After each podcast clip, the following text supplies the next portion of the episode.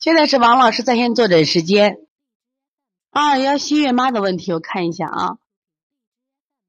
这个说新月有扁桃体和腺样体扁大，上个月生病之后脾虚症状明显，一直按肾阴虚推，后加了补脾足三里摩腹，最近盗汗特别厉害，睡觉后盖空调被他还在出汗，偶尔感到他踢被子就没盖，今天感觉腺样体堵了，饮食也是很清淡，今天第二天没拉大便了。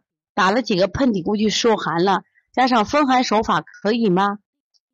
看孩子脸有两块白斑，上次听课你说是脾虚，基本的小米粥里面加了麦冬山药，这样吃可以吗？关于盗汗是这样子啊，如果这个孩子你觉得是这个孩子目前有有着感冒症状，赶紧处理一下。其实因为腺样体它本身是一个什么器官呢？它本身是一个呃免疫器官。所以，当你有增感冒的时候，它就会增生变大的。所以说呢，我们现在干什么呀？你就可以干嘛呢？就是做一些感冒的手法就可以了啊。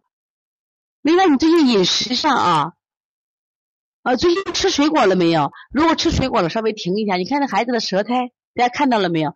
整个舌质颜色的偏淡的。你看舌质颜色偏淡了，也就看胎啊，也缺胎。所以说，你可以再加上外劳工，把外劳工加上啊，外劳工不是加上啊。所以从现在开始学习小儿推拿，从现在开始学习正确的育儿理念，一点都不晚。也希望我们今天听课的妈妈能把我们所有的知识，通过自己的学习，通过自己的分享，让更多的妈妈了解，走进邦尼康小儿推拿，走进邦尼康的课堂，让我们获得正确的育儿理念。貌说声老师好，